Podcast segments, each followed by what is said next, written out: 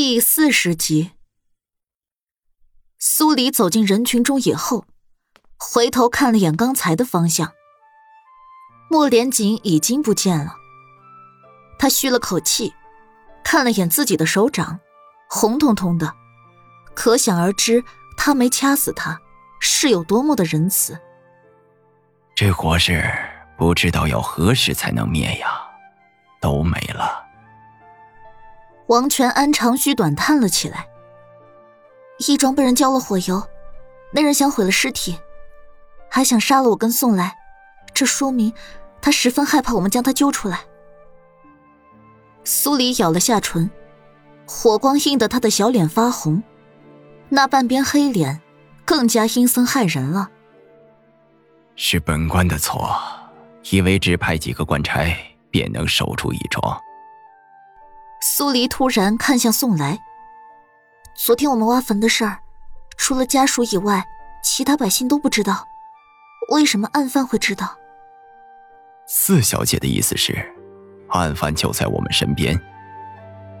最起码，他对义庄是熟悉的，不然他不会冒险来将死者的肋骨带走。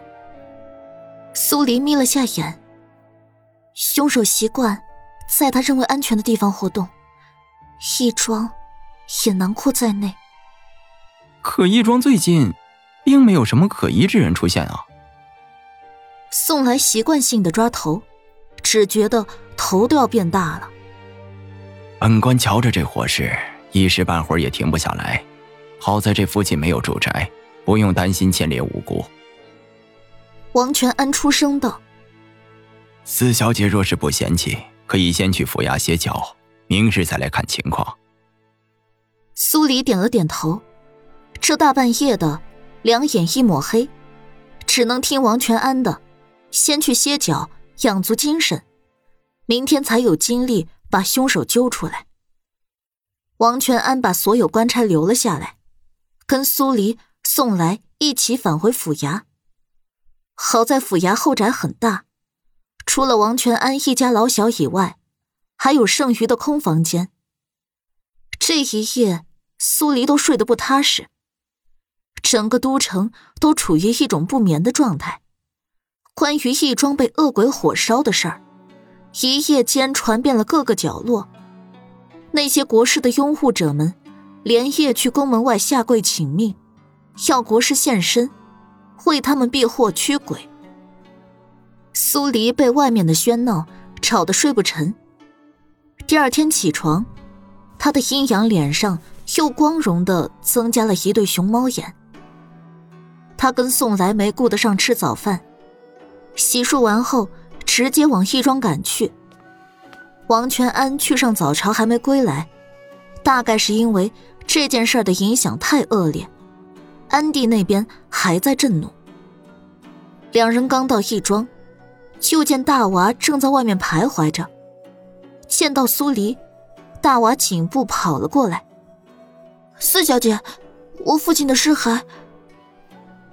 苏黎的嗓子眼莫名一堵，对上他带了水雾的眼眶，忽然有些发慌。抱歉，我母亲跟他们一样，都认为是恶鬼在剥皮作祟。得知这件事后，就去了宫外下跪。那你呢？大娃强撑着泪水。我姓四小姐。苏黎摸了摸他的头。你放心，我一定会把剥皮放火的凶犯揪出来，不会辜负你的信任。大娃这才掉出了眼泪，却没哭，而是郑重的点点头。苏黎只觉得肩上又重了几分。义庄除了几堵外墙外，只剩下了一片废墟，空气里散发着焦糊味儿，飞扬着各种黑灰。他突然想起了从肋骨断口刮下来的黑色物质，脑子里一个机灵，结合眼前的画面，一个大胆的猜想在他心底形成。宋来，四小姐，怎么了？将其他观察叫过来，我们尽量。把停尸房里面的骸骨收敛好。可昨晚的火势那么大，那些骸骨……火势不足以让他们烧成灰，骸骨肯定还在。是。宋来将留守在义庄的官差都叫了过来，大家一起去了停尸房的位置，开始在废墟里面找骸骨。苏黎本想让大娃在旁边看着，但他不肯，一定要帮忙。他拗不过他，只能同意。没一会儿，一个官差就寻到了一具焦黑的尸骸。苏黎闻声走了过去。在尸骸旁边蹲下，戴上手套后，在骸骨表面轻轻抚过。顿时，一些被烧得碳化的部位，随着苏黎手指的力量，碎成了有松脆感的粉末。跟昨晚发现的黑色物质果然一样。难道案犯在来义庄之前，接触过被烧焦的尸体？四小姐。这些骸骨还能再分辨出是何人吗？宋来也寻到了几具骸骨，将之搬到空地上摆放整齐。我们可以根据骨龄来推测死者的年纪，又能根据骨盆或者颅骨来分辨男女。宋来点了点头，不再出声，继续在废墟里寻找骨骸。大娃崇拜的看着苏黎。苏黎朝他微微一笑：“你对这些感兴趣？”大娃用力点头，眸光霎时变得炙热。苏黎刚要说话，一个阴阳怪调的公鸭嗓却在远处响起：“皇上有旨，宣将军府四小姐入宫觐见。”苏黎转身看过去，陈公公手持拂尘。不愿靠近，就站在十米开外，传达口谕。所谓何事？大胆！皇上要见你，哪容你问那么多？陈公公满脸嫌恶的斥了一句，而后捏起了兰花指，掩住口鼻。苏黎纳闷不解，他跟莫连轩的婚约已经解了，安帝还要见他做什么？烦请公公等我一会儿，我将眼前的事儿安排妥当，就随你入宫。陈公公冷哼一声，带着两队侍卫转身走出去几米远，才停下等他。苏黎的心底腾升起一股不好的预感。他看向宋来，压低了声音道：“排查东南方向的时候，让王府尹调查一下，哪家人烧死过人。”宋来不懂，但还是点点头，答应下来。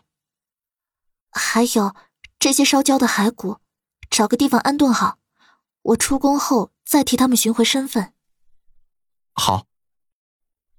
苏黎看向大娃，伸手把他的手抬了起来。他的食指修长细小，充满灵性，看起来柔弱无骨，但当他施力的时候，又能感觉到强而有力。这样的手，在玉针术上有过记载，是难得一遇的善手。如果他对针灸一门也有兴趣的话，一旦培养出来，那可就是能顶天的大人物。四小姐，我的手怎么了？大娃开口：“没什么，这双手伸得很好，你一定要将这双手护好了。”大娃淳朴的憨笑，点头。我父亲也常说，我这双手生的极好。我走了。苏黎最后看了眼两人，抬脚朝陈公公所在的方向走去。他一身黑衣随风飘舞，说不出的潇洒肆意。苏黎刚靠近皇宫，立刻被眼前的一幕惊呆了。皇宫外的空地上。跪满了百姓，乌泱泱一片。意外的是，这些人并没有过多喧哗，而是心诚恳切的跪在地上，朝着高耸入云的青天殿方向，双手合十，无比恭敬。他的嘴角狠抽了一下，这些人被洗脑的可真是够彻底的。他就不信了，没人去查案找线索，小鲜肉国师坐在那儿掐指一算，案犯就能现出原形。陈公公见苏迪的脚程变慢，极为不满的又斥了一声：“四小姐若是耽误了时辰，小心掉脑袋。”苏黎收起情绪，请步跟上。这一次，安帝见他不是在承祥殿，而是在御书房。安帝一身龙袍，气势迫人的坐在台案后。苏黎施了一礼：“臣女拜见皇上。”安帝放下手里的折子，双手按在扶手上。他冷冷的审视着下面的苏黎。一言不发，气氛开始变得凝重。苏黎被他冰冷的视线戳中，淡淡抬头对上他的视线，心底虽然有惊，但并不慌。要找他的人是安帝，安帝不急，他急什么？思及此，苏黎又垂下头，保持着行礼的姿势，也开始静默起来。安帝顿时有些意外，在他的气势之下，很少有人能够这样处变不惊。更何况，她还是个刚及笄不久的小丫头。年礼。苏黎抿了抿唇，挺直了胸膛站好。陈德福，赐茶。安帝看了眼陈公公，陈公公应了声是，立刻转身。退出御书房，安迪不再出声，重新将视线投放到折子上。苏黎站在原地，半边黑脸恶心吓人，另外半边小脸却好像照了层晶莹剔透的光，轮廓精致，美而不妖，艳而不俗。他那双灵动的黑眸，又为他平添了一股英气，不卑不亢中。